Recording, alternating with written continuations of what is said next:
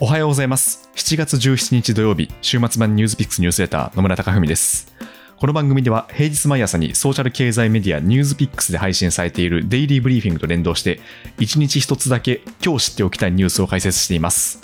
常日頃からお聞きいただきまして誠にありがとうございます。今日は週末版といたしまして、今週配信されたニュースを一挙まとめてお送りします。ぜひ休日のお供にお聞きいただければ嬉しいです。それではどうぞ。おはようございます。7月12日月曜日、ニュースピックスニュースレター野村貴文です。この番組ではソーシャル経済メディアニュースピックスで毎朝配信されているデイリーブリーフィングと連動して5分間で一つだけ今日知っておきたいニュースを解説していきます。ぜひ朝のお時間のお供にお付き合いいただければ嬉しいです。さて、このニュースピックスニュースレターもですね、毎日毎日前向きなニュースを取り上げられるわけではないんですが、ただ、1週間の始まりである月曜日が、割と前向きなニュースが取り上げられると、1週間が気分よくスタートできていいなっていうふうに思います。今日はそんな明るいニュースを取り上げていきたいと思います。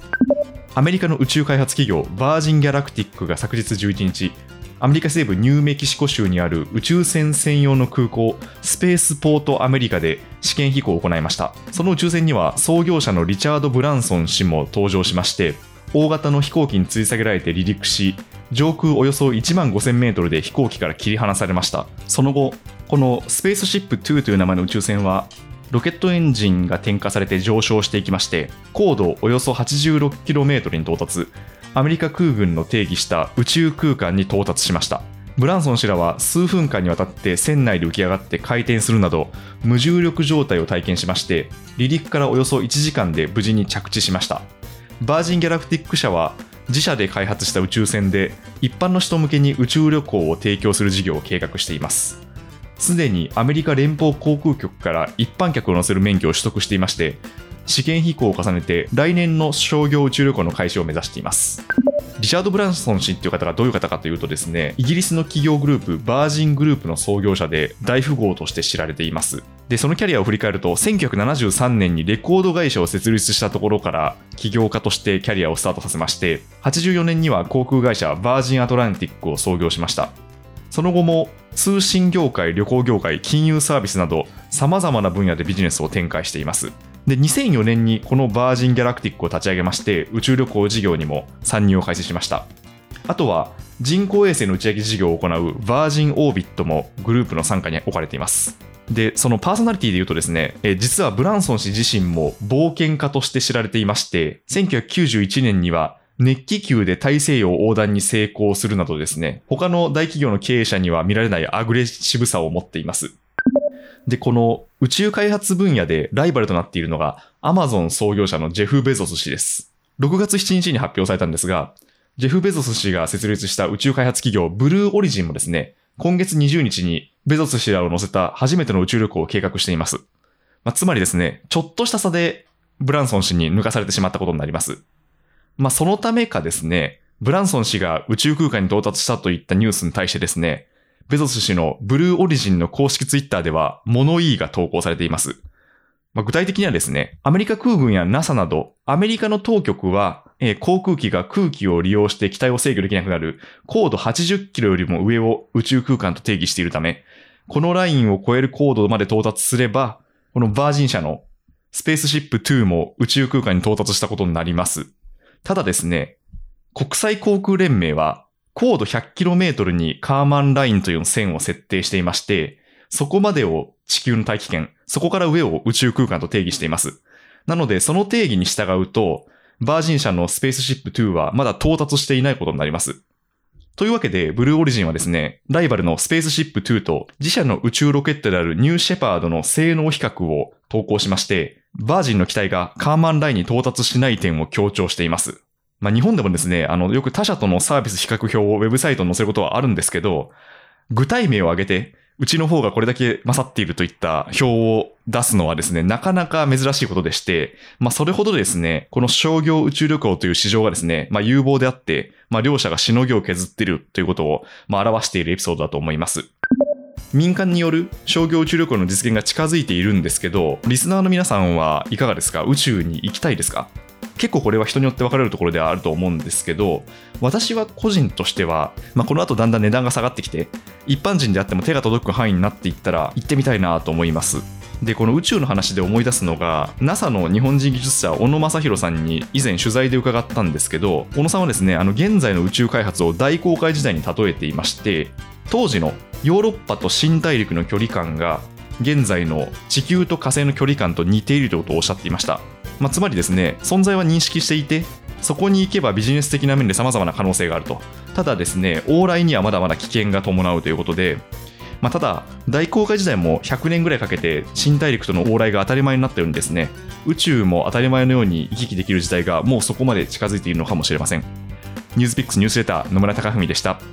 Spotify や Apple、Voice などでお聞きの方は、もしこの番組が気に入っていただけましたら、ぜひフォローいただけると嬉しいです。それでは、今日もいい一日をお過ごしください。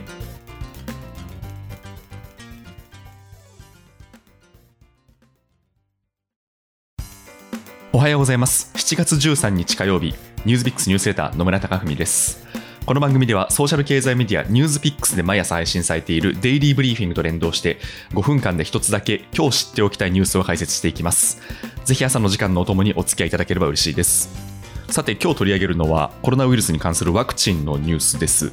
でこのテーマはですね日々目まぐるしく状況が変化しますので、まあ、それに応じて各国もですね対応に追われているそんな出来事を取り上げたいと思います。テーマはブースターショット追加接種です。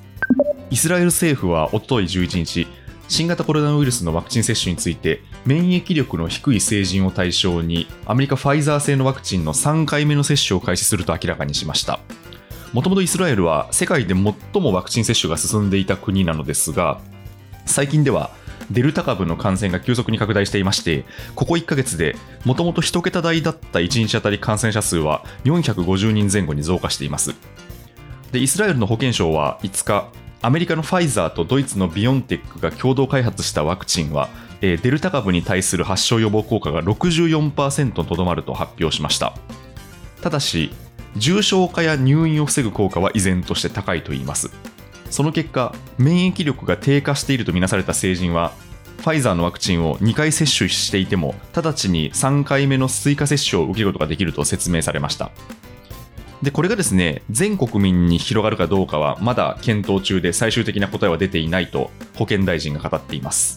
でこのイスラエルのデータをですね実は製薬会社側も判断の根拠としています。ファイザー社のミカエル・ドルステン最高科学責任者が8日、自社のワクチンについて、3回目の追加接種の許可を来月中にもアメリカ食品医薬品局 FDA に申請する方針を明らかにしました。でこれはイスラエルの経過も一つの根拠になっています。ただ一方でドルステン氏はイスラエルやあとイギリスのデータに基づくと抗体レベルが下がってもなお重症化を防ぐワクチンの効果は引き続き95%前後あることを強調しましたまたファイザーの独自調査で3回目の接種を受ければ抗体レベルが2回接種時の5倍から10倍に跳ね上がって期待される効果を発揮することを伺えると発言しています。で、一方で、当のアメリカはですね、こうしたファイザーの動きを牽制していまして、ファイザーの発表からわずか数時間後に、アメリカ疾病対策センター CDC と食品医薬品局 FDA が共同声明を発表しました。で、これによると、2度の接種を受けたアメリカ人は現時点で追加接種の必要はないとしていまして、バイデン政権の首席医療顧問を務めるアンソニー・ファウチ博士も同じ見解を示しています。で、ファウチ氏がアメリカ CNN に語ったところによると、現時点では必要ないんですけど、必要かどうかの研究は日々行われていまして、今後得られるデータ次第では必要になってくる可能性も完全には否定できないとしています。なので、その現在進行形で続いていることですので、データが基本的には多くない。なので、現時点でその断定をすることも早計ですし、まあ一方で、その今後のですね、進展状況については注意深く見ていかなければいけないということです。で、あともう一つですね、この追加接種に関するニュースで言うと、中国製ワクチンに関する話題があります。で、中国はですね、現時点で国内で14回分のワクチンをすでに接種が進んでいまして、その数字はですね、世界全体の4割を占めると言います。で、一方でですね、同時に力を入れるのがワクチン外交でして、まあ、シノバックとかシノファームといったですね、中国製のワクチンがありますので、それをですね、世界の約100カ国に合計4億8000万回以上提供してきたと中国外務省が説明しています。一方でですね、その有効性に懐疑的な見方が出ていまして、例えばニューヨークタイムズが先月22日に報道したところによると、中国製を採用しているチリやモンゴルなど4カ国は、人口のですね、半分以上が接種を終えたにもかかわらず、ここに来て感染が拡大しています。またですね、インドネシアもそうでして、インドネシアもですね、あの、主に中国製ワクチンがメインなんですけど、2回のワクチン接種が完了した医療従事者が感染して亡くなるケースが相次いでいます。で、こうした事態を受けてですね、インドネシアの保健省は、リスクの高い場所で働く医療従事者を対象に、アメリカモデルナ製ワクチンの追加接種を行うことを決めました。その他の国で言うとですね、中国シノファーム製を採用しているアラブ首長国連邦やバーレーンもですね、ワクチンの接種が完了し6ヶ月以上経過した人を対象に、ファイザー製のワクチン接種に乗り出しました。で、こうした一連の動きに対してですね、中国外務省は、中国製ワクチンが WHO の緊急使用リストに加えられていることを強調しまして、中国製ワクチンの安全性、有効性は世界で広く認められていると反発しています。で、あともう一つの課題はですね、富裕国と途上国の不均衡でして、まあ、こうした追加接種の動きに対して、昨日12日にはですね、WHO のテドロス事務総長が、この、このコロナウイルスワクチンが世界各国に十分に行き行き渡っていない状況で、富裕国は3回目の追加接種のワクチンを発注すべきでないという認識を示しました。で、まだまだですね、世界には1回目も打ててない国が非常に多くあるということで、テドロス事務総長は、現時点で生産されているワクチンについては、公平な分配を目指す国際的な枠組み、コバックスに差し向けるべきだと強調しています。まあ、このようにですね、ワクチンに関してかなり日々の動きが激しくなってきているんですが、ただ間違えてはいけないのはですね、まあ、これで我々はもう毎年のようにコロナウイルスワクチンを打ち続けなければいけないのかといった噂も流れてきているんですけど、まだそのデータがこう溜まっていない段階ではですね、将来的な必要な回数まではわからないということですね。なので、あくまでも現時点で分かっていることをもとに様々なニュースを判断することが求められると思います。このニュースビックスニュースレターでもワクチンに関するニュースは引き続き取り上げていく予定です。ニュースビックスニュースレター野村貴文でした。Spotify や Apple、Voicy などでお聞きの方は、もしこの番組が気に入っていただけましたら、ぜひフォローいただけると嬉しいです。それでは、今日もいい一日をお過ごしください。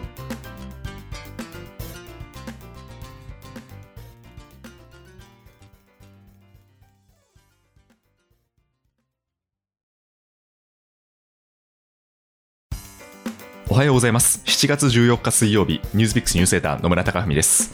この番組ではソーシャル経済メディアニュースピックスで毎朝配信されているデイリーブリーフィングと連動して5分間で一つだけ今日知っておきたいニュースを解説していきます。ぜひ朝のお時間のお供にお付き合いいただければ嬉しいです。さて、ちょうど1ヶ月前になりますが、アメリカの物価が上がりまして、インフレ圧力が強まっているといったニュースを取り上げました。で、今回はですね、その最新版が届きましたので、そちらを取り上げたいと思います。アメリカ労働省が昨日13日に発表した6月の消費者物価指数 CPI は前年同月比5.4%上昇と2008年8月以来12年10ヶ月ぶりの高い伸びとなりました。前月比も0.9%上昇と13年ぶりの大幅な伸びとなっています。ちょうど1ヶ月前にですね5月の消費者物価指数が発表されましてこちらも前年同期比で5.0%増。前月比で0.6%増と市場予想を上回っていまして6月はそれよりもさらに上昇率が高まっています。コロナからの経済回復に伴いまして需要が急増していまして、インフレ率が高止まりしていることが表されています。特に値上がりしているのが中古車でして、前年同月比で45.2%の値上がりになっています。で、この要因としては、世界的な半導体不足によって自動車メーカーが減産を余儀なくされまして、その結果新車の供給が減りました。でそれでレンタカーの事業者が新車の代わりに中古車を買っていることなどが価格を押し上げている要因となっています。それから移動や観光の再開に伴った値上がりも目立ちましてまずガソリンが45.1%値上がり。それからですねレンタカーが5.2%航空料金が2.7%の値上がりとなっています、まあ、これも先月リベンジ消費という言葉を使ってですね、説明をしたんですけど、まあ、こうコロナで1年間、そういった移動や観光ができなかった分、今、こう需要がうわっと高まっているといったことが挙げられています。あとはですね、3月にアメリカは約200兆円規模の現金給付、経済対策を行ったんですが、その結果、アメリカでは個人貯蓄率が急増しまして、購買意欲が刺激されて、供給が追いつかずに値段が上がっているといった要因もあります。あと見逃せないのがですね、人手不足による賃上げもこの物価上昇の一因となっています。アメリカ労働局の統計によると、現在、アメリカの10代の失業率は60年以上ぶりの低い水準になっています。で、この要因としてはですね、フィナンシャルタイムズが報道しているところによると、新型コロナウイルスの影響でですね、経験のある労働者が、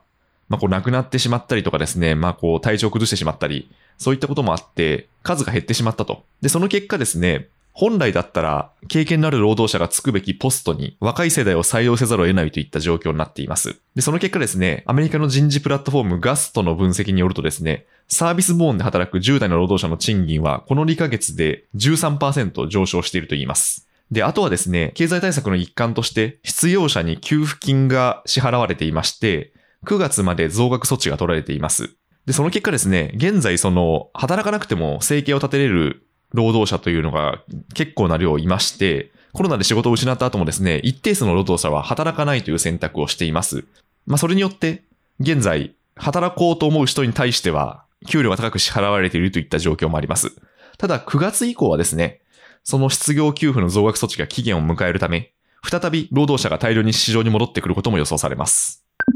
この物価の上昇の先行きなんですが、FRB は一貫して一時的と繰り返し説明しています。2020年に落ち込んだことに対する、まあ、こうリバウンドといった見方をですね、一貫して示していまして、これも前回取り上げたんですけど、まあ、この夏にピークを迎えて、秋頃には再び平常状態に戻っていくだろうといった見方がなされています。ただですね、FRB が政策を決める一つの目安である前年比物価上昇2%をですね、大幅に上回る状態が続いていまして、今後雇用も着実に改善したと判断されれば、このコロナ対策として導入された大規模な金融緩和策が年内にも転換されるとの観測も出ています。まあ、そうするとですね、一本上司で上がっていっている株価にも影響があることが予想されまして、この物価動向が引き続きマーケットに影響を与える時期はしばらく続くと思われます。ニュースピックスニュースレター野村貴文でした。Spotify や Apple、Voicy などでお聞きの方は、もしこの番組が気に入っていただけましたら、フォローいただけると嬉しいです。それでは、今日もいい一日をお過ごしください。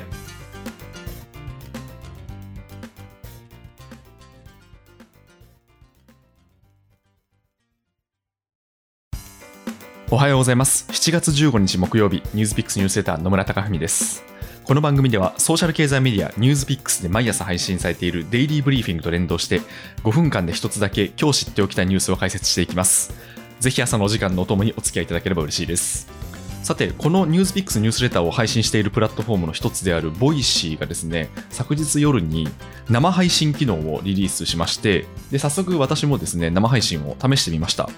で、あの結構 UI はクラブハウスに近いんですけど、まあ、つまりですね、その場で何人かが壇上に上がって話せるというような仕組みになってるんですけど、ただですね、このルームを建てられるのがパーソナリティに限定されていたりとかですね、あとは、まあ、こうラジオのようにあのお便りを投稿できる機能があったりとかですね、まあ、こうクラブハウスをこうさらに進化させているようなイメージで結構体験として面白かったです。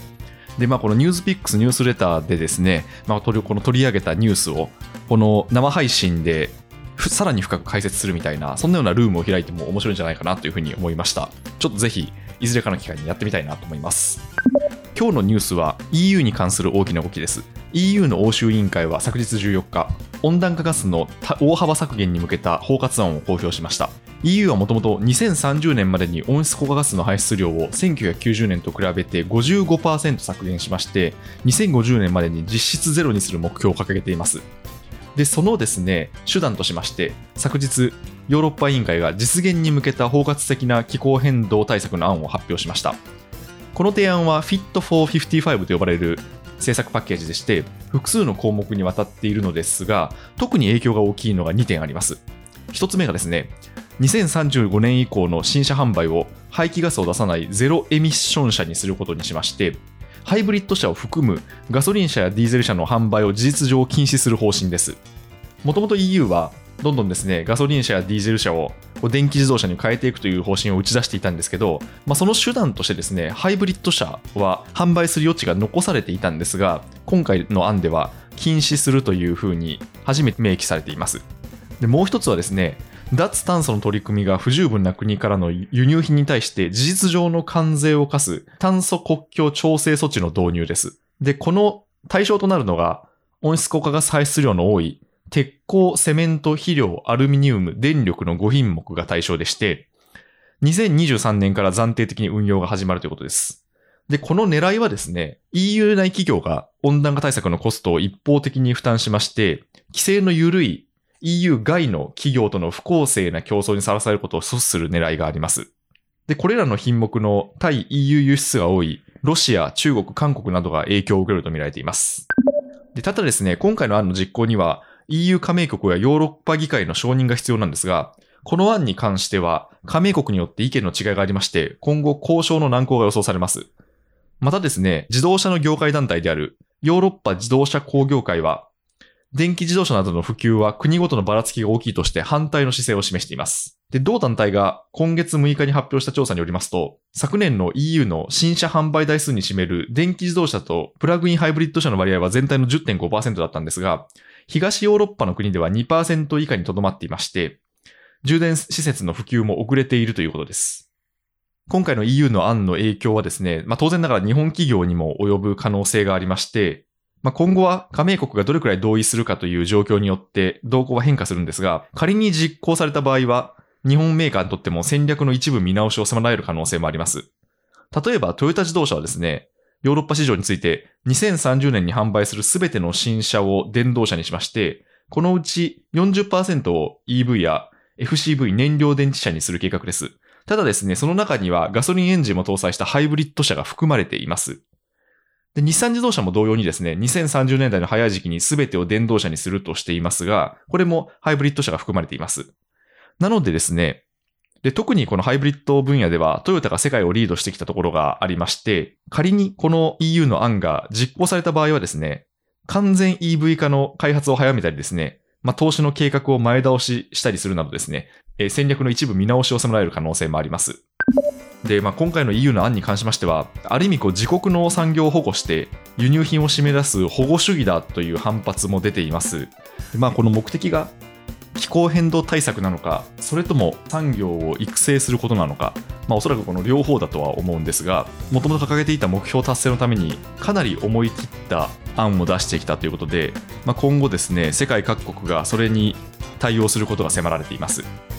ニュースピックスニュースレーター野村貴文でした。Spotify や Apple、Voicy などでお聞きの方は、もしこの番組が気に入っていただけましたら、ぜひフォローいただけると嬉しいです。それでは、今日もいい一日をお過ごしください。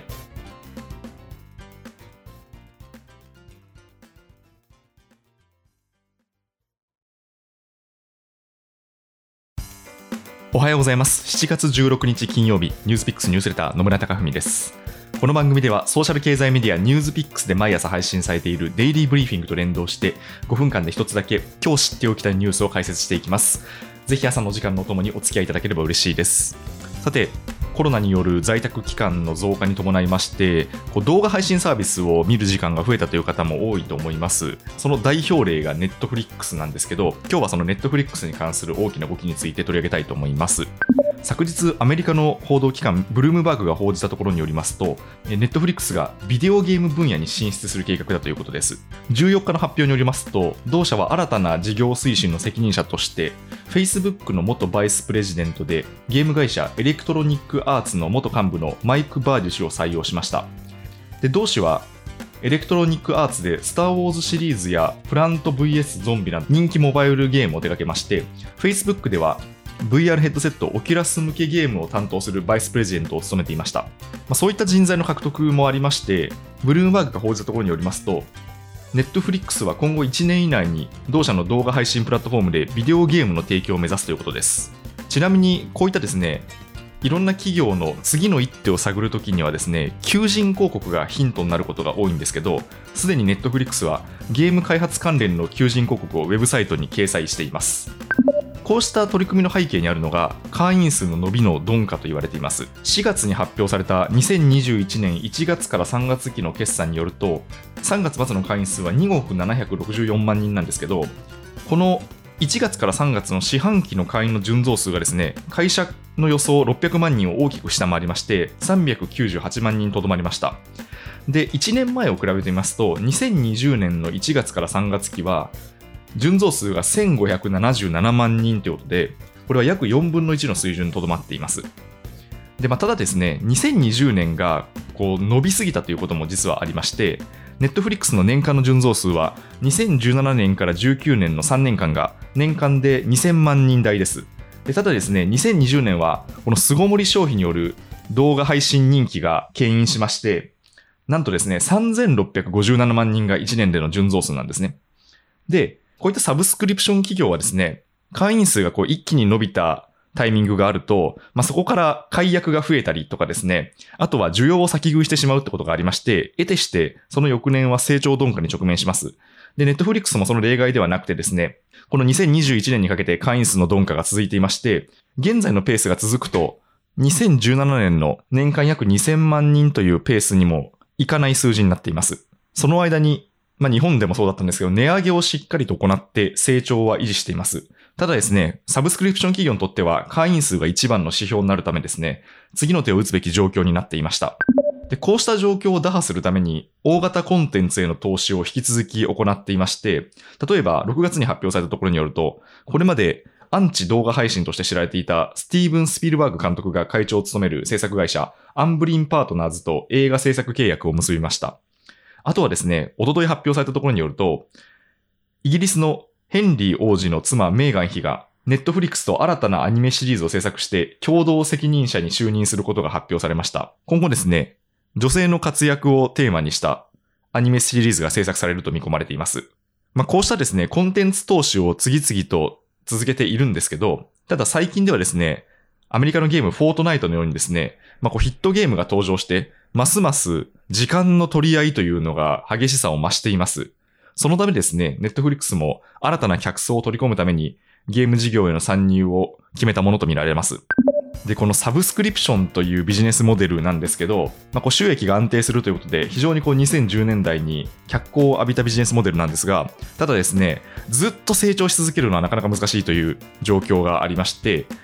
一定数の顧客を取ってしまうと、そこから先なかなか伸ばしづらいというところがあります。なのでですね、その場合、さらに成長させたかったら、別のパイを取りに行くということが必要になってきまして、まあ、こういったネットフリックスのような巨人であっても、その原則にこう例外ではないということがですね、改めて感じられるニュースだと思います。